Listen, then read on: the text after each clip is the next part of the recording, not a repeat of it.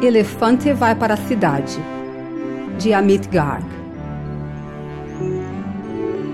No centro de uma grande cidade, havia um pequeno jardim zoológico.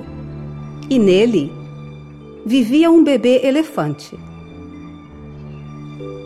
Seu nome era Rosa. O zelador do zoológico gostava muito da pequena Rosa e cuidava dela em todos os aspectos. Visitantes vinham ver Rosa e assistiam fascinados enquanto ela comia uma dúzia de bananas de uma só vez. Rosa era bem cuidada, mas ela sentia falta da companhia de outros elefantes. Um dia, após dar comida a Rosa, o zelador esqueceu de trancar a porta de sua jaula. Logo, ela estava fora do zoológico. Primeiro, ela encontrou um vendedor de sorvete com seu carrinho parado ao lado da calçada. Ele viu Rosa e fugiu. A curiosa elefantinha colocou sua tromba dentro do carrinho de sorvete. Havia algo bem frio e com um gosto doce e tão delicioso que ela simplesmente engoliu tudo. Rosa continuou a caminhar, seus olhos procurando alguém. Finalmente, dentro de uma loja, ela viu uma manada de elefantes na tela de uma televisão. Amigos, ela pensou. E marchou para dentro da loja. Todos que estavam na loja fugiram, deixando-a sozinha. Rosa tentou falar com os elefantes na tela da televisão, mas eles não responderam. Confusa e decepcionada, ela saiu da loja.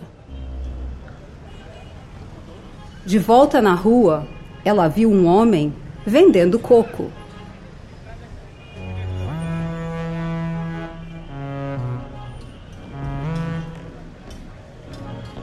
Oba! Encontrei uma bola! Está na hora de brincar! Ela gritou. E chutou um coco bem alto no ar. Este voou para o outro lado da rua e caiu bem ao lado de um menino que brincava no parque. Rosa atravessou a rua correndo determinada a pegar sua bola de coco. Carros frearam, ônibus buzinaram e motoristas começaram a gritar uns com os outros. Rosa havia causado um engarrafamento. A polícia de trânsito chegou para controlar o tráfego. O jardim zoológico foi informado Ignorando a confusão a seu redor, Rosa correu para o parque. Ela parou em frente a um menininho que sorria para ela. Ele deu umas risadinhas e acariciou o elefante. Rosa deu um barrido com sua tromba, toda animada com seu novo amigo.